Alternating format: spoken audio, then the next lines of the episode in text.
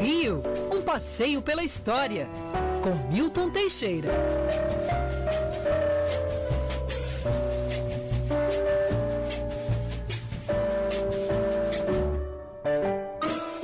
Que isso! Sexta-feira não. A gente fala sextou, mas não, não se chega a sexta-feira de verdade É. sem. Aqui na Band News, nossos ouvintes sabem disso, sem. Professor Milton Teixeira está aqui conosco hoje, luxuosamente no estúdio. A gente gosta, Agatha Meirelles. E eu, desorganizado que sou, me empolguei com a música é, e perdi a pauta. que- Sobre o que trataremos, Agatha Meirelles? Pode ser até da música. O Noel fez essa música há 90 anos Então atrás para defender a né? Tá honra. vendo? Quem sabe faz ao vivo, né, professor? É, para defender a honra do pai, que foi acusado de, eh, de corrupção e justamente o pai acabou se matando por conta disso, e no final ele era inocente. E Noel fez isso para denunciar a corrupção que existia na administração pública do Brasil há 90 anos atrás. Claro, isso é Já um, passou. é um passado remoto, hoje em dia a coisa mudou bastante. Ah, então tá aí. É, pegou, Tá pegou de bate-pronto. Pegou né? de bate-pronto. Mas tinha uma, tinha uma pautinha. Tem. né? Tem uma sempre. pauta, me colocaram dois temas. Um mórbido, o outro nem tanto. A favela do esqueleto e o outro é a Casa, Casa- dos Sete isso. Erros. Começaremos por onde, professor? Vamos começar, pela, vamos começar pelo esqueleto, basicamente. Apesar de até já ter falado um pouco disso. Favela do Esqueleto é uma favela que existiu onde hoje está o ERG. Em 1931, Getúlio Vargas criou o Instituto Nacional de Previdência e pretendeu-se construir um grande hospital ali na região de Vila Isabel, Maracanã e etc.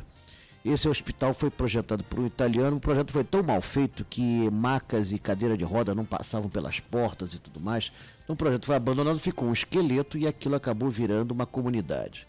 Quando se fez o Maracanã, é, até tensionou-se fazer, refazer o hospital, não deu certo, e os trabalhadores do Maracanã acabaram engrossando essa favela, que foi famosa no Rio de Janeiro do passado. Em 1964, era o grande dono da, da favela, o famoso bandido Cara de Cavalo, que é uma figura que mereceria um filme hoje em dia, né? Ele é um misto de bandido e herói e tudo mais, e que foi morto no encontro pela polícia quando então morreu o famoso policial é, Milton Lecoq de Oliveira. Esse Milton Lecoq, depois, em homenagem a ele, criar-se-ia o esquadrão motorizado que o pessoal chamava de Esquadrão da Morte. E um dos precursores da nossa milícia, né? Sim, sim, sim. Os 12 homens de ouro.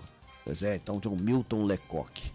Agora, o Lacerda, então, depois, o governador Carlos Lacerda, governador da Guanabara, depois dessa, dessa polêmica com o cara de cavalo, ele resolveu extinguir essa comunidade, tirou todo mundo dali.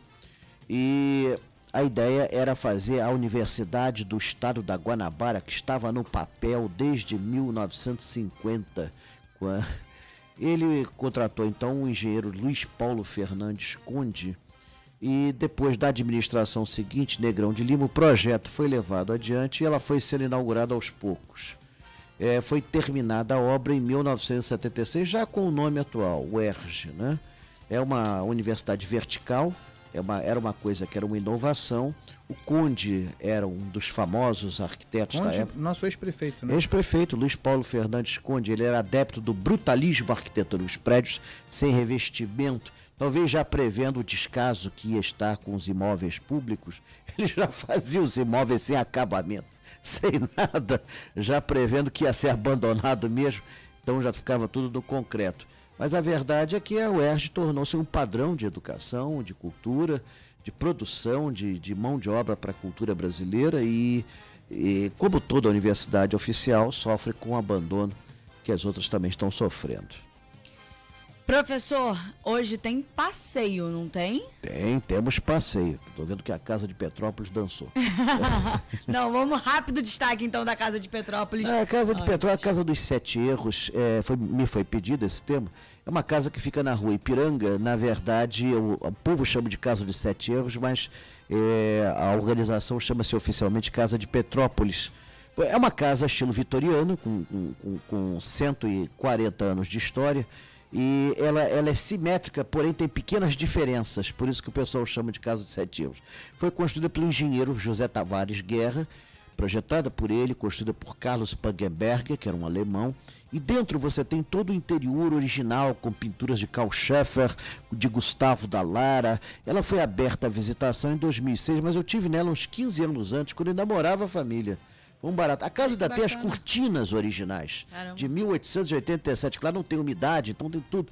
E foi uma das primeiras casas a ter luz elétrica e tudo mais. É um dos grandes Jardim é do Glaziu, paisagista Glaziu mesmo, que fez o Campo de Santana. A, a, a estrebaria foi transformada num bistrô.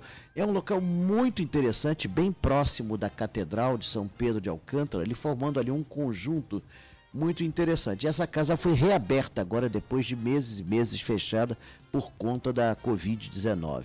Então vale a pena Vale a conhecer visita, é muito mais legal, uma atração de Petrópolis. É muito legal, muito interessante. Para os nossos ouvintes de Petrópolis, sempre muito fiéis. Inclusive, a Casa de Sete Erros foi uma sugestão do ouvinte José Carlos Monteiro. Agora sim, professor Milton, daqui a daqui a pouquinho. pouco. Daqui a É. pouquinho Eu, por vamos exemplo, já estou aqui no meu celular. É, vamos de fazer o nosso passeio virtual.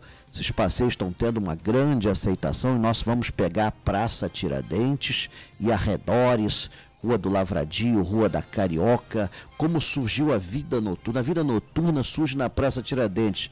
Para vocês terem uma pequena ideia, antes, da, antes dos primeiros teatros da Praça Tiradentes, o Carioca ia dormir às 18 horas. Que coisa. Era assim, acordava às seis da manhã, almoçava, jantava ao meio-dia, ceava às 18 e ia dormir. Era assim a vida do carioca.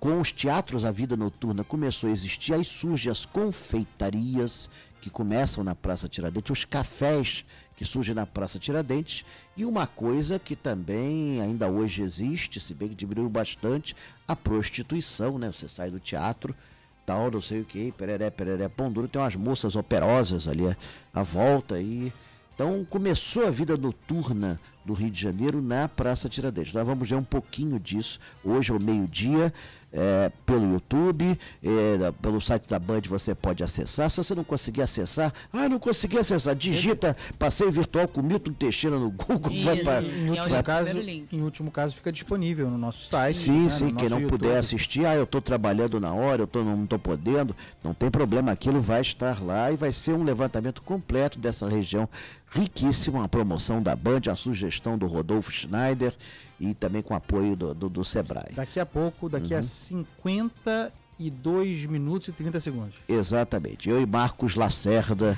a dupla da pesada, bota pesado nisso Vocês e estão, nós... vocês estão em grande forma, professor. Ah, sim. Bom, a Covid, é... a gente culpa a Covid agora, É, né? Com a. Covid, O nosso YouTube é o Band News FM Rio, como o professor e o André já adiantaram, vai estar disponível também no nosso site o link para quem quer assistir ao vivo e também o link para quem quiser ver depois, é, porque vai ficar lá disponível o vídeo. Professor, até daqui a pouco então. Até daqui a pouco. Obrigado, Muito professor. obrigado a todos. Um Até. beijo.